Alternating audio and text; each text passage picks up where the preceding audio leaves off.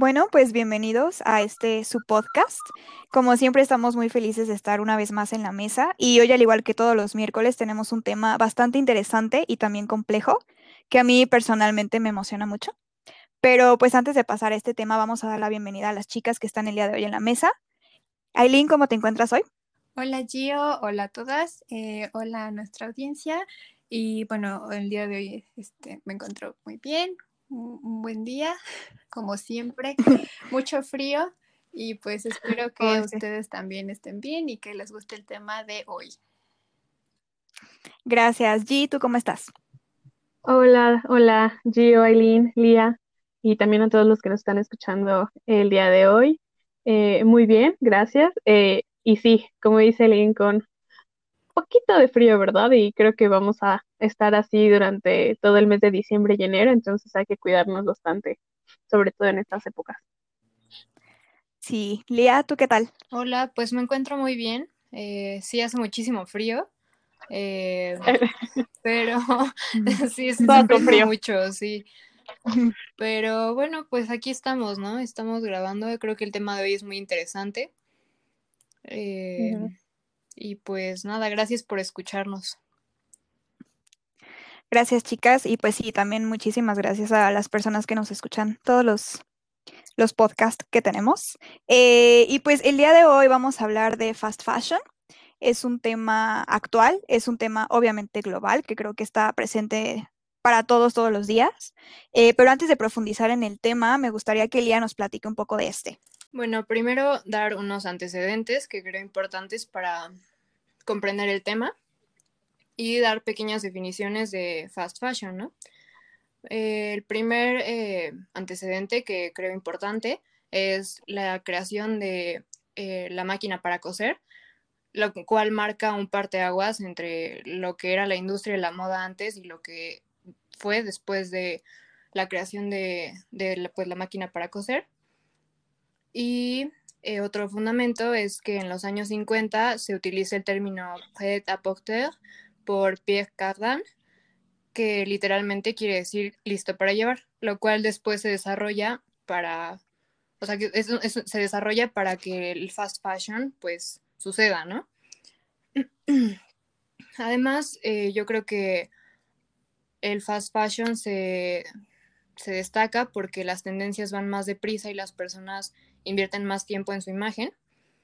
Es la máxima manifestación de consumismo a través de la moda que también abre la posibilidad para que a partir como de las de los sectores no tan adinerados de la población, estas eh, tendencias sean usadas por ellos y que después sean precisamente tendencias cuando las altas esferas también las usan.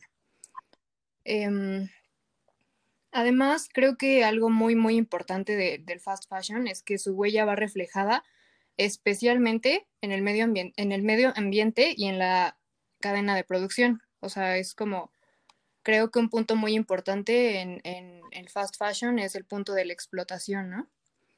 Más o menos decir eso. No sé si Giovanna tenga algo que decir.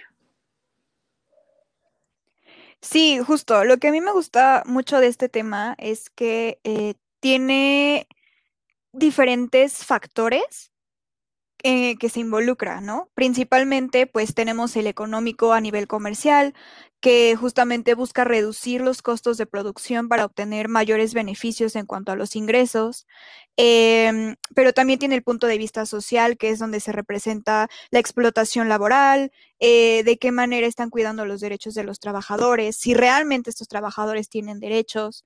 También tenemos la parte política, de qué manera ciertos eh, a lo mejor no jefes de Estado, pero sí autoridades locales toman en cuenta este tema para sus propias campañas, en donde buscan eh, pues mejorar las condiciones de las personas que trabajan en esta industria.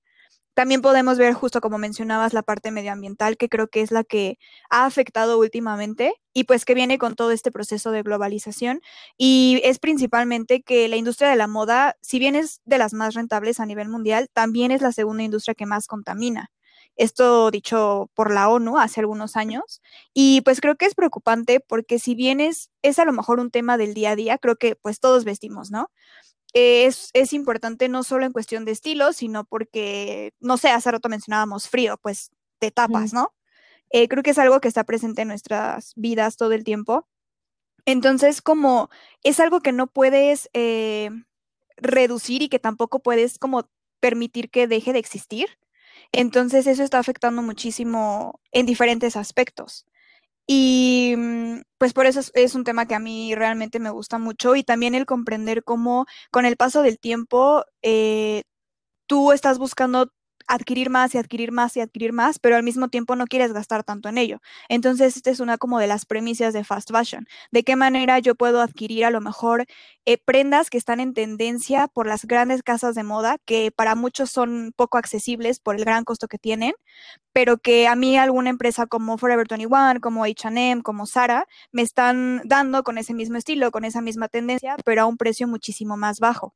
Entonces, son temas que que creo son muy importantes porque abordas diferentes esferas, pero que también son preocupantes en diferentes aspectos. Y creo que para eso eh, Aileen nos podría dar un poco más de contexto.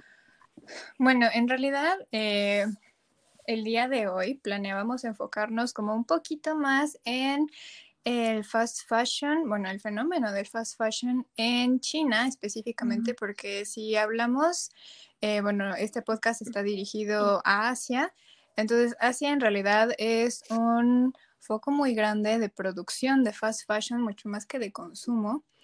Eh, entonces, el, tema en realidad nunca terminaría. Entonces, este, bueno, eh, para, quisiera darles como modo de introducción porque eh, esto es experiencia personal. Yo viví un tiempo en China, como, bueno, en la década pasada. Eso se escucha muy viejo, pero no, no es tan lejos en los 2010, ¿no? Exacto. No, bueno, ya vamos a entrar a la otra, ¿verdad? Qué horror. Este, sí. Bueno, yo estuve en China por ahí de los 2006, 2009, por ahí. Eh, y en este entonces había, em, comenzaba a haber un boom con la entrada de, eh, pues, empresas extranjeras en China, ¿no? Ya estábamos como, me parece que es la cuarta generación en cuanto a política, a, líderes políticos del, este, del partido chino. Y bueno, empieza como a intentar globalizarse, ¿no?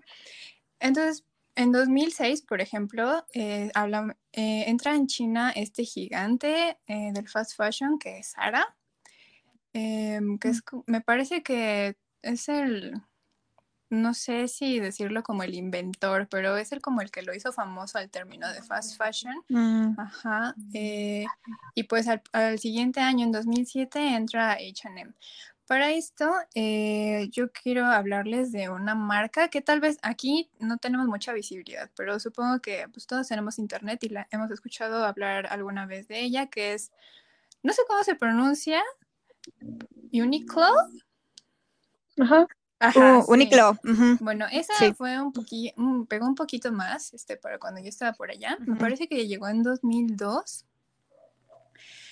Y bueno, em, China, más que ser un mercado de consumo para el fast fashion y mucho más en, esta, en, este lapso que les estoy hablando, eh, sería más como el foco más grande de producción de fast fashion, porque el este modo de producción requiere pues mano de obra barata, que era, es algo que China pues aún ahora este, posee en gran cantidad por su este, alta población, aunque ahorita ya está con bueno, sus planes este, muy enfocados en, en, la erradicación de la pobreza, ¿no?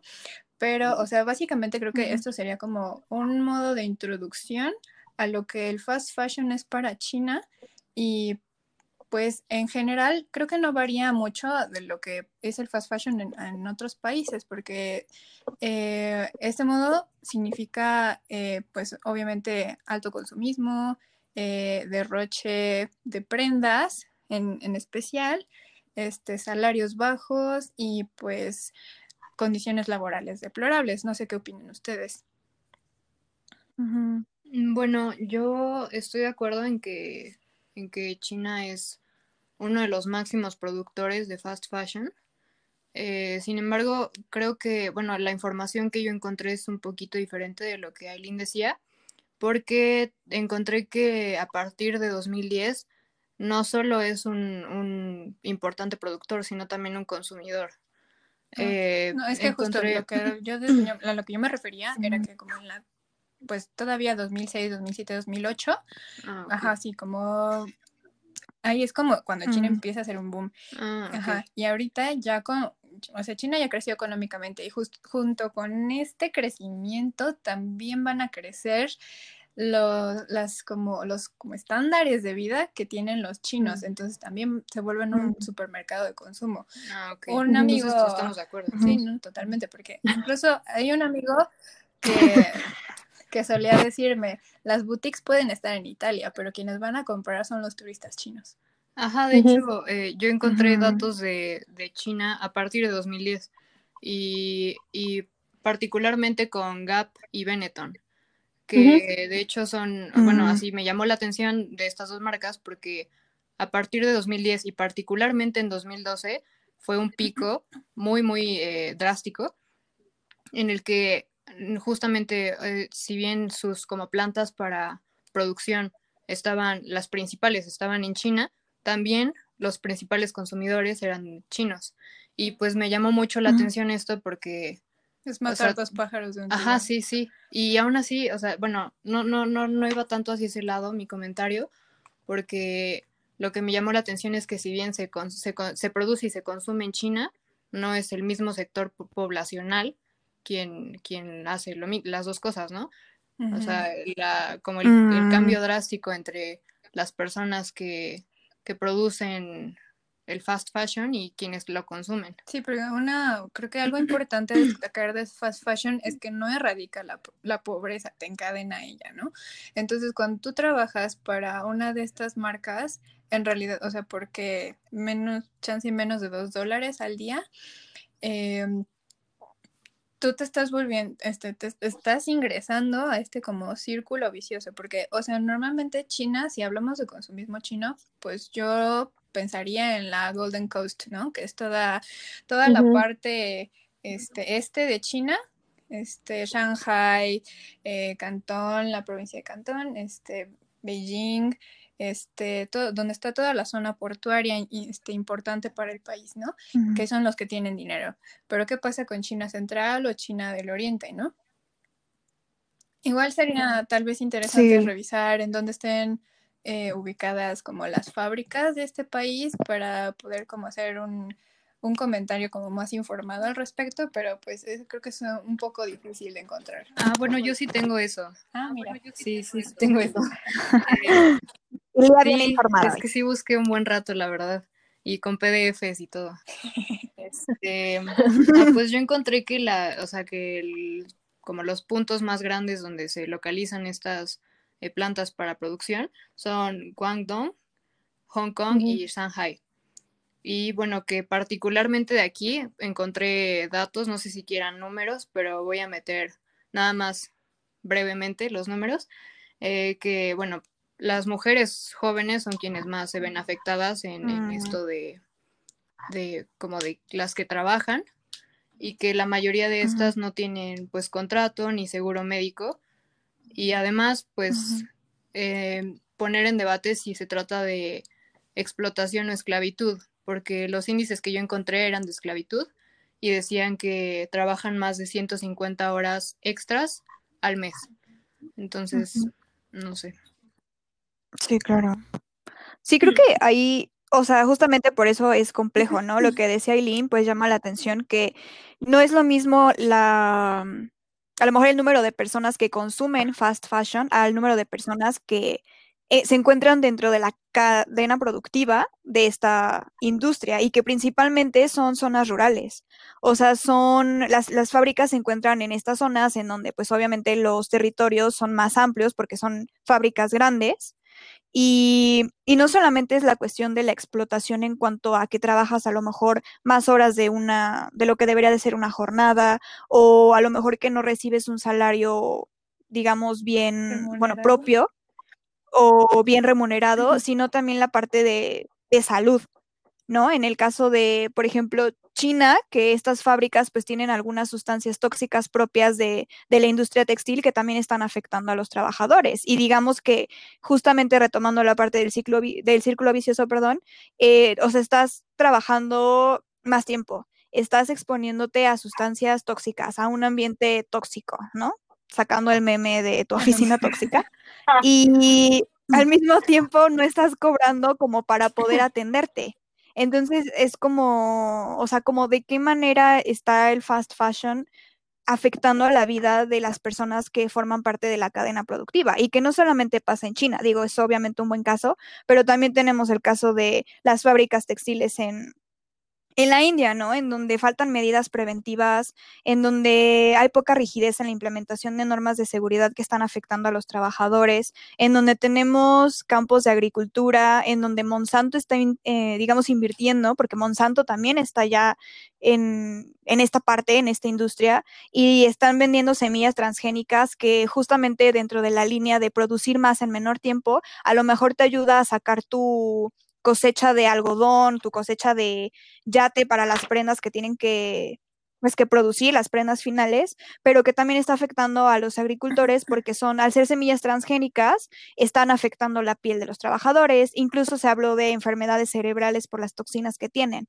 Entonces, creo que es un, un tema pues bastante interesante, ¿no? Ver de qué manera a lo mejor está beneficiando a los compradores, pero o se está en detrimento la salud y la calidad de vida de los que la trabajan. Yo creo que, bueno, aunado a lo que comentas, este, creo que China es un muy buen este, sujeto de estudio para, para este tema del fast fashion, porque eh, China no suele actuar como cualquier otro actor internacional, por así decirlo, perdonen la deformación de la CRI, este, porque, o sea, por ejemplo, ¿qué pasa cuando Sara bueno, Sara, por ejemplo, aquí en México, nosotros vivimos en México, es como muy bien recibido, ¿no?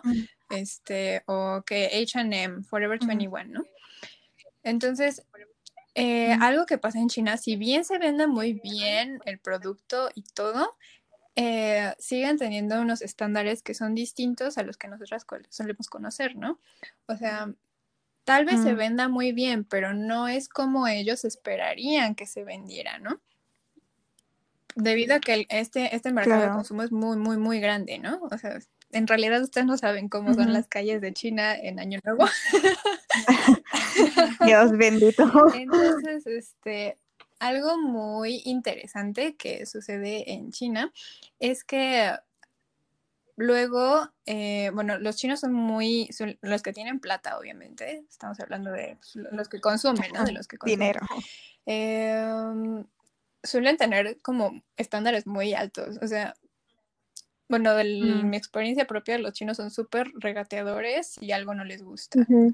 O sea, ¿cómo me vas a vender tal prenda? O sea, porque en realidad lo que nosotros vemos como fast fashion, en realidad, para la calidad y como aguante de la prenda, pues en, un, en cualquier mercado chino se encontraba, ¿no?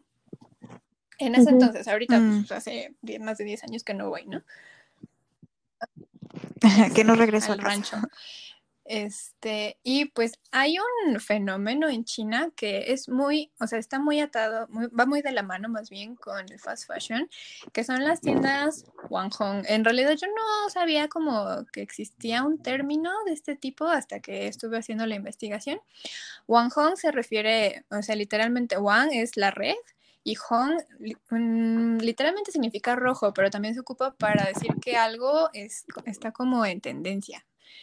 Entonces, estas mm. tiendas se enfocan en dos cosas. Uno es el Internet y el otro es como en, ¿cómo se llama? Online retailing, no sé cómo, cómo podríamos decirlo. Ajá. sí, como, como páginas que venden. Shopping online. Sí, en realidad, o sea, Tipo ah, ¿no? No, no, no, no, no de este estilo, o sea, va como mucho más allá. Por ejemplo, es como, ah. es como Yuya. ¿Cómo? ¿Cómo? Yuya. Ah, ¿Youtuber? estas tiendas giran alrededor de las celebridades de internet. Ajá, pero Yuya. Sí, claro, como los este, en Corea tienen también un término, ¿no? Que se les llama como, que tienen, que es- las mismas celebridades tienen sus tienditas con ropa que también ellos consiguen de segunda mano, tercera mano, y Exacto. las venden por precios más altos.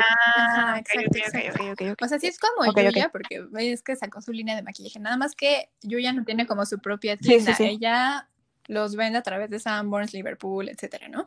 Pero estas celebridades sí tienen sus propias tiendas y entonces, pues obviamente van enfocadas al Oh. consumo de los más jóvenes, ¿Como Kim Kardashian? algo así, más o menos, Bueno, las como, Kardashian. como las Kardashian. Eh, oh.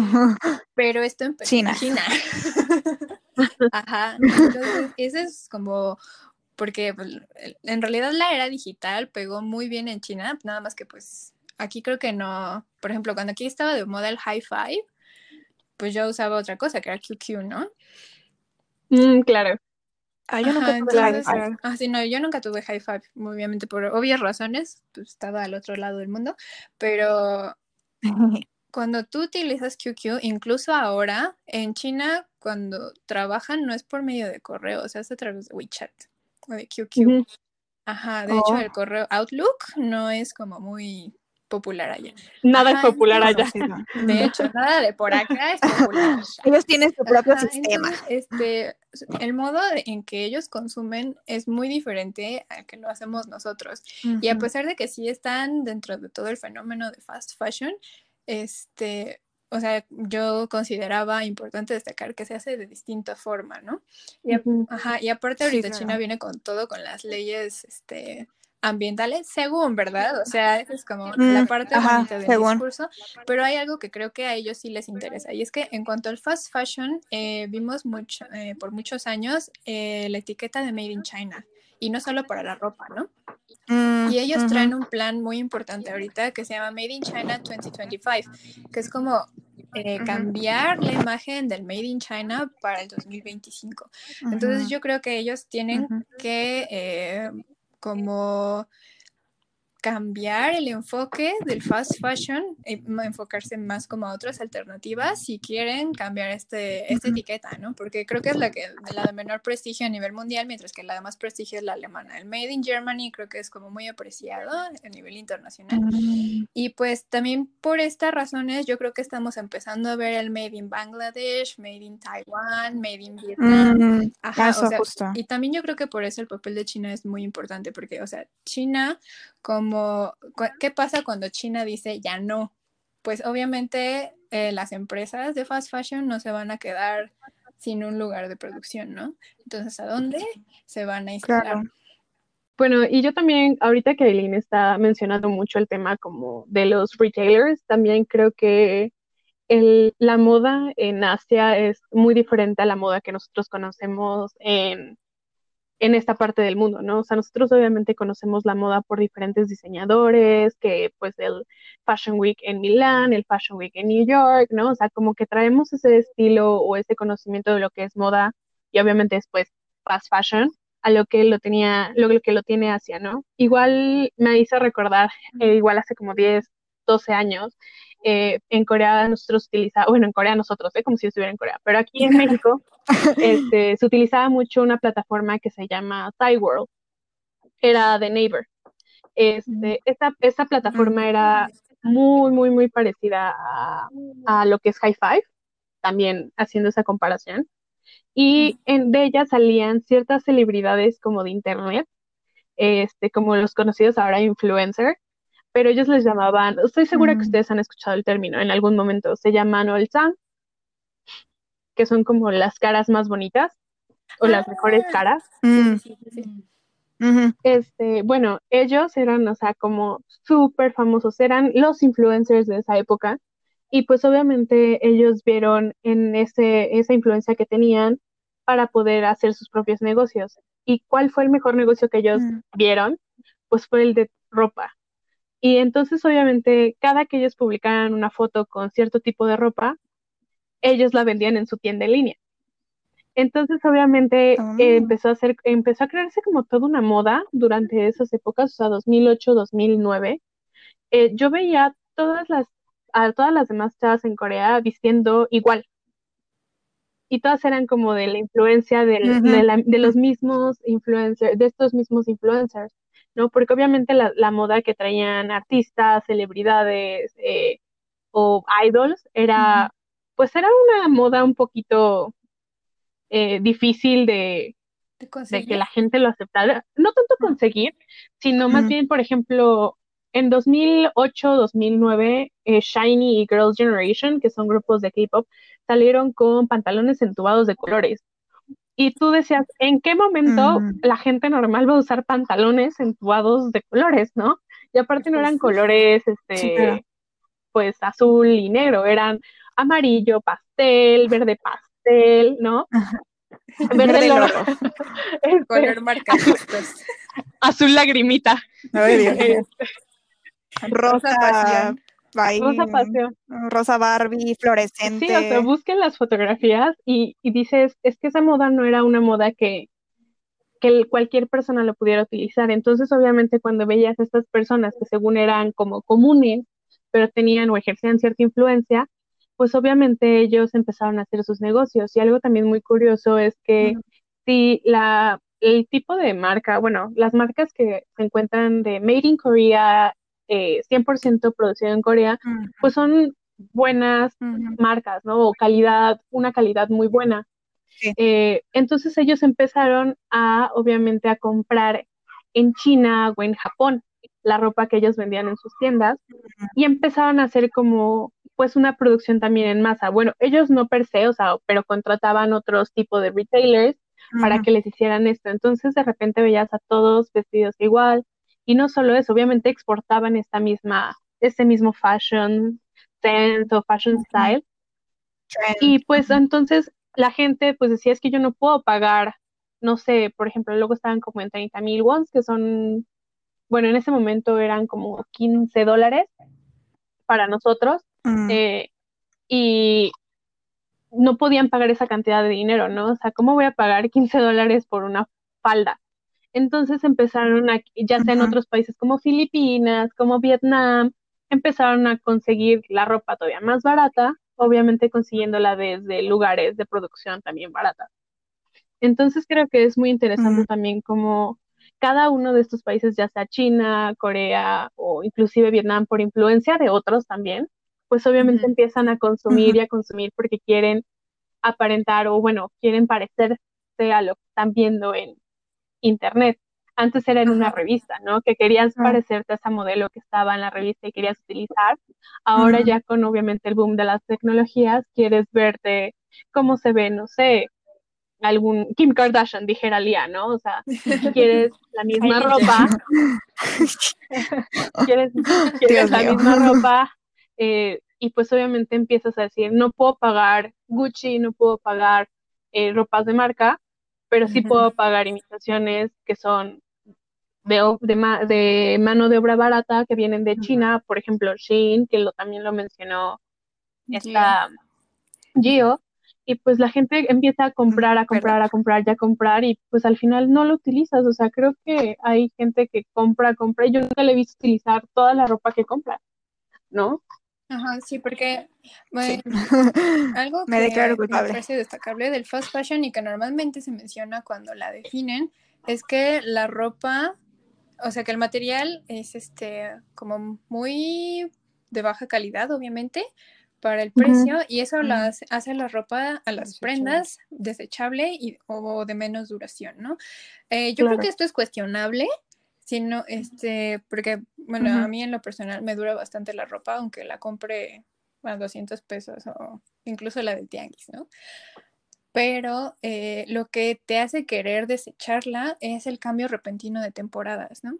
O sea, nosotros, más bien nuestras mamás, cha- chance, estaban acostumbradas a, pues, a cuatro temporadas al año, ¿no? Es- más bien a dos, este, que sería Sí. primavera, verano y otoño, Ujú. invierno, ¿no? Y ahorita, eh, cada cuando vemos, por ejemplo, si le das like en Instagram a la página de Chanel, cada cuando están haciendo un desfile de modas, ¿no? Y pues Ujú. tú ves ropa nueva y como que te dan ganas de renovar el closet. Y creo que algo muy importante que influye en el fast fashion, obviamente, pues es el internet, aunado con lo del Ujú. el fenómeno de la globalización. ¿no? Y este. Eh, que, bueno, son como los dos impulsores de que de este consumismo desfrenado en cuanto a la moda. Y pues siempre hay, bueno, estos influencers que les mencionaba, pues hay marcas que pagan muchísimo, les pagan muchísimo para que promocionen sus prendas.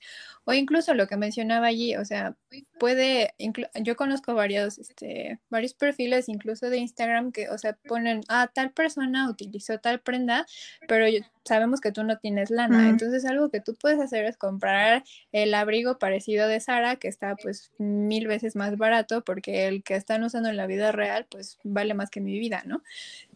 Y, ajá, sí, Un riñón. Y entonces, pues tú también dices, ay, pues yo me quiero vestir igual porque se ve cool, se ve bonito.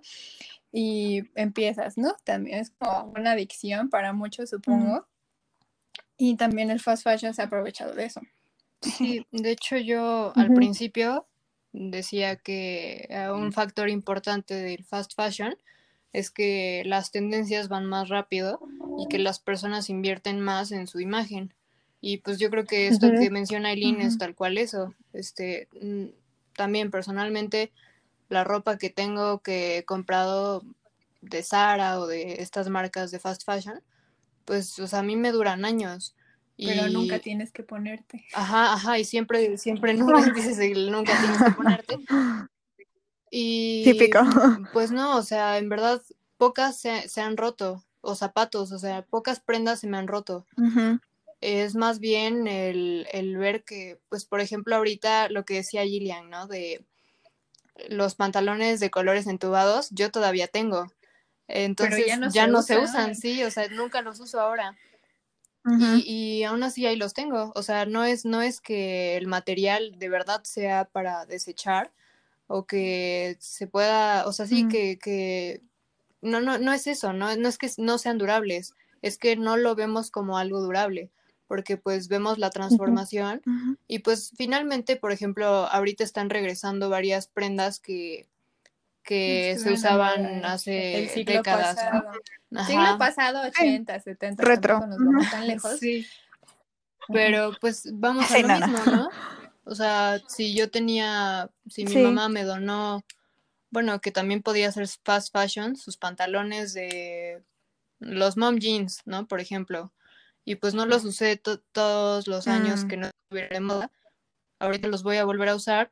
Tienen, o sea, son de buena calidad y aún así se usa mucho el argumento de, que el material con el que están fabricados no es durable. Mm. Entonces estamos como un poquito más en el tema de que no es tanto el tema de la, del material y de la producción de las piezas de moda, ya sea fast fashion, o sea high fashion, no high couture, como lo quieras llamar. Pues es que eso es en cuestión. Cómo nosotros lo estamos viendo, ¿no? O sea, sino cómo lo estamos viendo nosotros de que no nos estamos pareciendo a lo que está in en este momento, entonces vamos cambiando y obviamente se va, pues se va desperdiciando todo esto. Entonces la blusa que compré hace un mes ya no sirve para mis fotos de Instagram de, de diciembre, ¿no? Sino simplemente empiezas como a decir, es que quiero más, pero a la vez no lo necesitan. Ajá, es que eso, la, cuestión del material yo creo que diría enfocado al consumo, o sea, para nosotros tal vez no hay problema. El problema ya en sí es cuando, pues, de qué está hecho, de qué está hecha la ropa, ¿no? Y cuál es, por ejemplo, el impacto ambiental o para los trabajadores que trabajan con ese material. Este, pero sí, bueno, en cuanto a lo del consumo, uno como consumidor, creo que no hay problema, o sea, también hay que cuidar tu ropa, ¿no? Sí, Sí, creo que es más como la interpretación social, o sea, lo que comentaban, de si yo veo a mi artista favorito usando esta prenda, voy y me la compro. Obviamente no en porque, o sea, ni mi casa vale lo que, lo que vale una prenda de esas, pero a lo que voy, ni vendiendo un riñón, a lo que voy es que, o sea, e, es, es como es un proceso de la globalización, pues la globalización incluye varios microprocesos, varios factores. Uno de ellos, como decían, es el Internet. Entonces yo veo lo que está haciendo mi artista, aunque está al otro lado del mundo, me gusta esa prenda, voy, entro a Shein, que es una tienda pues que tiene muchísima variedad, encuentro una prenda parecida, entonces me la compro y a la semana siguiente mi idol ya está ocupando, bueno, mi artista favorita, Ya te cantante, actriz, está, ya me quemé, está utilizando una blusa que me encantó o está utilizando otra prenda que va a sustituir la que me compré hace una semana porque ya no está in, como decía allí. Entonces, creo que más que más que la calidad de la ropa, creo que hay que, o sea, obviamente hay, hay prendas que sí no tienen a lo mejor tanta calidad, pero hay otras, muchas, que sí la tienen y que no, o sea, por ejemplo, yo tengo algunas prendas que compré hace años y que todavía sirven porque la tela es buena. Lo que pasa es que las sustituimos por lo que salió hace un mes, ¿no? Entonces creo que es más el concepto o la idea, mm, cómo lo idealizamos o cómo, cómo la sociedad lo ve, que tal cual el material. Creo que ese es parte, o sea, creo que es justamente el, el fast fashion. A eso va 11 temporadas en lugar de 2, 12 temporadas en lugar de 4, no sé. Creo que eso es como lo que, lo que está dañando en diferentes aspectos, ¿no? No solamente medioambiental, como ya lo comentábamos, con la parte de mm, la parte de la agricultura, la parte de el desperdicio, la parte de los colorantes, por ejemplo, la industria tex- textil ocupa mucho colorante que al final termina en lagos o termina en ríos y pues de ahí esa agua dónde se va, ¿no? Y quién la está consumiendo, animales, incluso personas. O sea, creo que creo que es un ciclo, un círculo vicioso y también en la parte social pues de la explotación. Em, y justamente quería retomar la parte que decía Aileen, ¿no? En Made in China, pues ahora se va a enfocar para próximos años Mejorar, sí. en mejorar la imagen que se tiene de los productos en China, ¿no? Mejorar la calidad y mejorar la imagen. Pero también tenemos otros movimientos sociales, como por ejemplo Made in Bangladesh, que también lo comentó, pues que van más enfocados eh, a la parte de resaltar la afectación que está teniendo eh, la población en Bangladesh que se dedica a trabajar en la industria textil y que justamente se empezó a cuestionar el fast fashion a partir de un acontecimiento ahí, que fue la caída de la, de la plaza, Rana Rana, Plaza, Plaza, se llama, en donde murieron más de mil personas, estuvieron más de dos mil heridas, porque pues por lo que comentábamos al inicio, ¿no? Son personas que tienen la necesidad de trabajar, entonces aceptan cualquier pago, aceptan cualquier condición laboral, a pesar de que pues terminen con sus vidas, ¿no? Porque estas fábricas no tienen salidas de emergencia, porque los muros de las fábricas se están cayendo, porque no los permiten salir a comer a sus horas, porque no les permiten incluso pararse al baño, ¿no? Al final, digamos que los dueños de estas fábricas utilizan el típico tiempo es dinero, entonces entre más me produzcas y menos pierdas el tiempo, así dirían ellos, pues mejor para mí. Entonces creo que, que a partir de ahí, pues justamente se comenzó a cuestionar si está bien o está mal, eh, pues fast fashion, este, mm, eh, y surgen estos movimientos como Made in Bangladesh. Entonces creo que, pues creo que sí es importante tomar en cuenta todos esos aspectos. Y antes de, de pasar a otra participación, justamente retomando también lo que decía allí, eh, el caso de Corea a mí se me hace muy eh, interesante porque no, eh, o sea, ellos no tienen a lo mejor la parte productiva que tiene. China, Ellos es son más decir, la parte sus, digamos ¿no? que parte de su población, exacto, no se dedica a trabajar en empresas textiles para, digamos, ser parte de la cadena productiva del fast fashion. Y tampoco es que lo consuman mucho. O sea, sí tienen tiendas tipo Zara, H&M, Unique, lo que decías, Aileen, pero yo los poquitos meses que pasé por allá, tienen muchísimas tiendas locales. O sea, Ajá. hay, em, por ejemplo, Sinchon, que es donde yo estuve, literal, cada, no sé, tenías en una avenida, en la avenida principal tenías una cafetería, una tiendita de ropa local.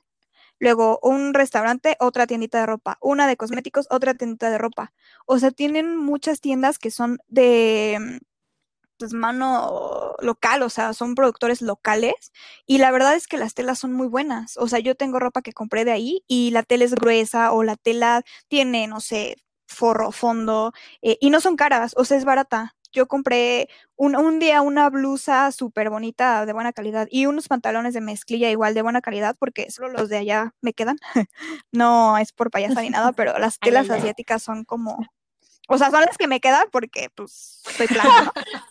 Pero, Ya te pero perdón. este, a lo que me refiero es que, eh, o sea, esas dos prendas las compré sin mentirles por 300 pesos, o sea, convirtiendo wons a pesos por 300 pesos. Sí. Y realmente la tela es buena. Entonces creo que el caso de Corea es, es, es específico porque, como dicen, no, no eh, son trabajadores dentro de la línea productiva de fast fashion, son consumidores, pero tampoco son eh, del todo consumidores de lo extranjero. O sea, ellos consumen Local. mucho local. exacto. Entonces, creo que ese, ese tema también, también sería muy importante, pero no sé, creo que ya vamos pasando a las conclusiones. Aileen, Lía, G, ¿quién quiere empezar? No, pues es que justo Ah. hablando de lo que comentas, creo que el fast fashion eh, pues tiene su forma de pegar en cada país, ¿no? Pero pues qué va de, pues por ejemplo, ahorita que estuvo la cuarentena en, muy fuerte en, en Europa y de repente abrieron las tiendas, todo lo- todos este, yendo a, a comprar despavoridos, a hacer Mm, cola a ujú. Eh, bueno, yo no visualizo a, a mi tía en China, por ejemplo, que era como muy fashionista, pero pues no la visualizo haciendo ese estilo ¿no? Mm. Eh, entonces, eh, pues sí, cada, cada país tiene su, su forma, pero siempre, está- o sea, creo que todos están inmersos en, en el fenómeno, ¿no? A su manera, pero Ujú. pues supongo que igual, como lo que mencionas de Made in Bangladesh, eh, cada uno yo creo que va a empezar a tomar alternativas para, para el fenómeno a su, a su forma también, porque bueno, en el caso de China, que es como el que tengo más cercano, o sea, tanta ropa al año se- que se desperdicia, o sea, simplemente porque no se vende, hace demasiada pensando en un eh, mercado de consumo tan grande como lo es el chino, pero simplemente no se vende toda. Lo que les mencionaba al inicio, ¿no? Este, sí se venderá mucho en China, pero no se vende como se espera. Ajá, Ujú. Mm. ese sería, eh, bueno, el comentario para el cierre de mi parte y no sé qué opinen ustedes. Eh, bueno, yo, mm, yo creo que es un tema muy amplio, como dijimos varias veces ya. Eh, si bien intentamos abordar un poco de todo, da para mucho. Y bueno, sí, yo creo que cada, en cada lugar varía mucho eh, cómo pega este fenómeno. Y bueno, pongo en la mesa, por ejemplo, las alternativas eh, que se sacan a partir de la existencia de este, ¿no? Yo creo que en otra ocasión tal vez podríamos hablar del slow fashion. Este, y pues de cómo trata de contrarrestar el, el Ah, sí. impacto que el fast fashion tiene, ¿no? Em, además, bueno, la moda es muy complicada, pero Ah, es muy porque, porque me hizo un poco de ruido. No, bueno, no sé si ruido, lo que mencionabas yo, bueno, y creo que todas dijimos que se consume local. ¿Qué es lo local, no?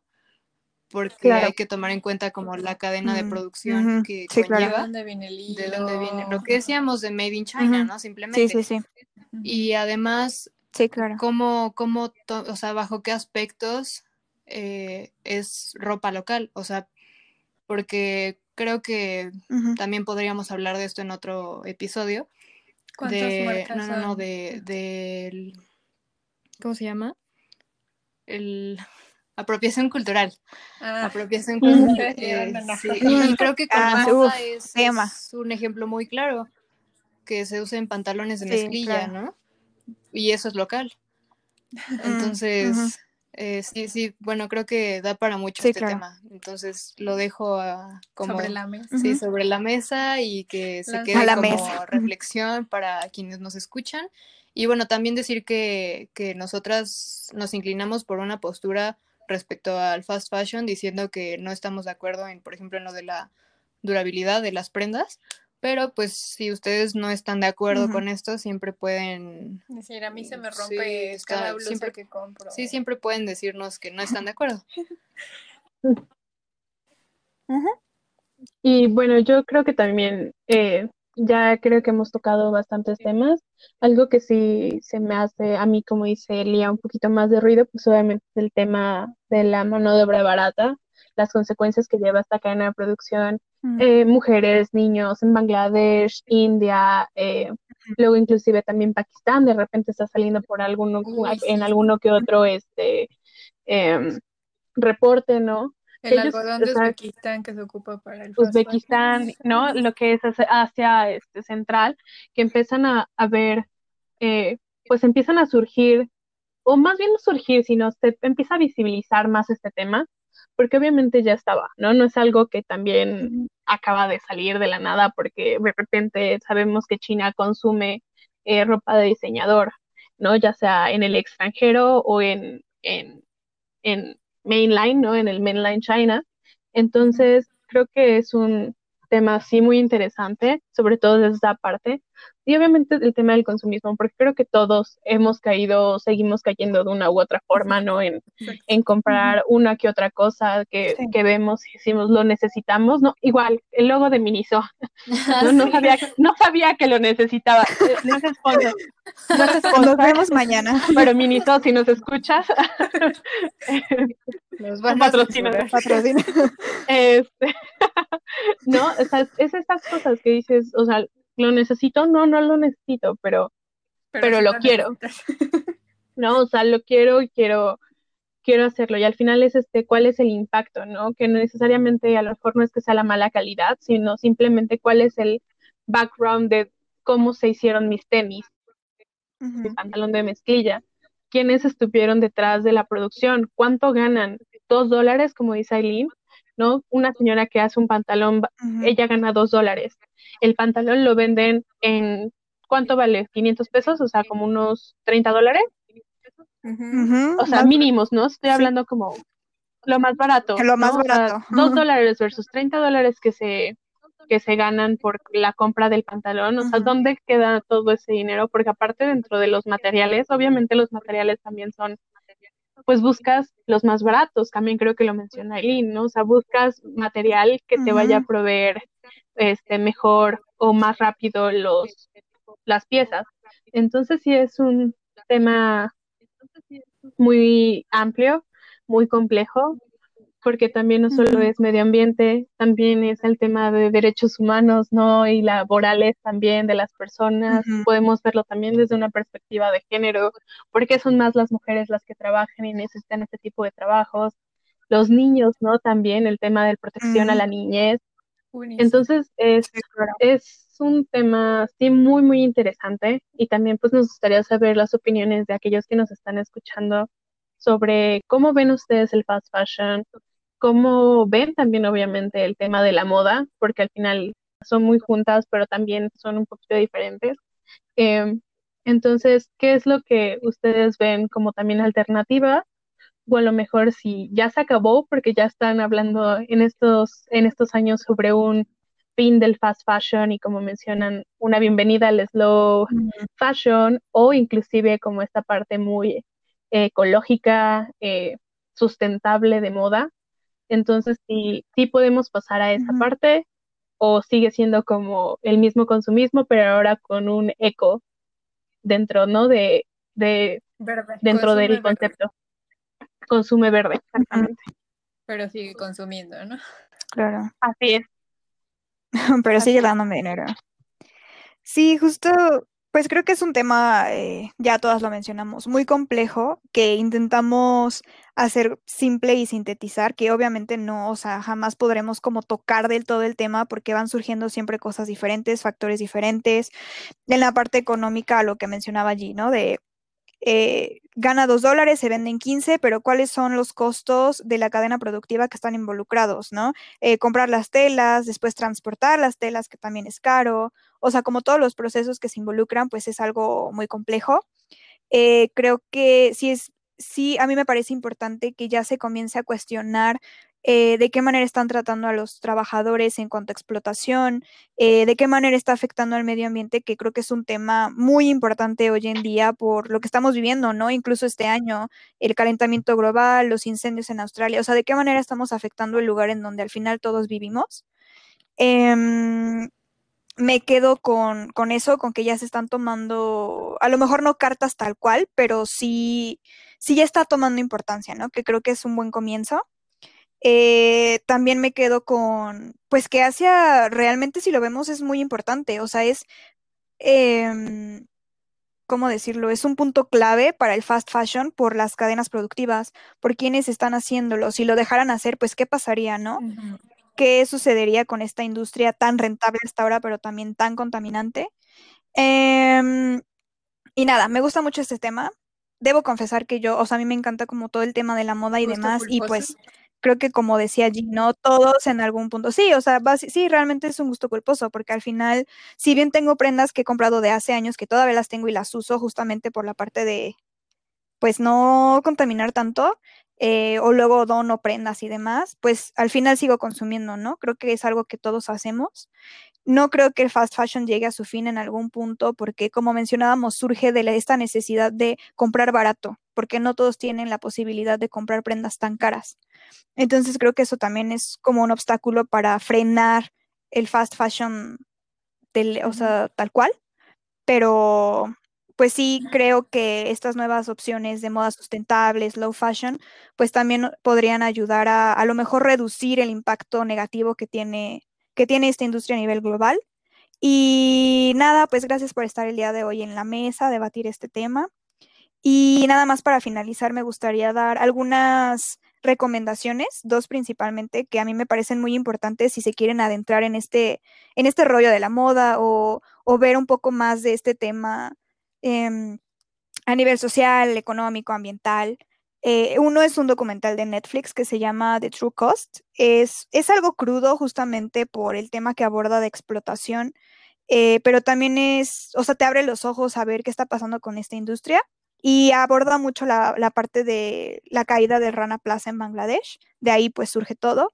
Y también un libro que se llama Wardrobe Crisis, How We Went from Sunday Best to Fast Fashion. Eh, esas son mis dos recomendaciones. Esperamos que les haya gustado el podcast. Yo lo disfruté muchísimo. Eh, gracias por acompañarnos Bueno, y sería eh, todo de mi todas las recomendaciones se las dejaremos en nuestro post de Instagram y pues para que nos puedan visitar. Y pues hacia tu alcance. Hacia el próximo episodio. Bye. Bye. Bye.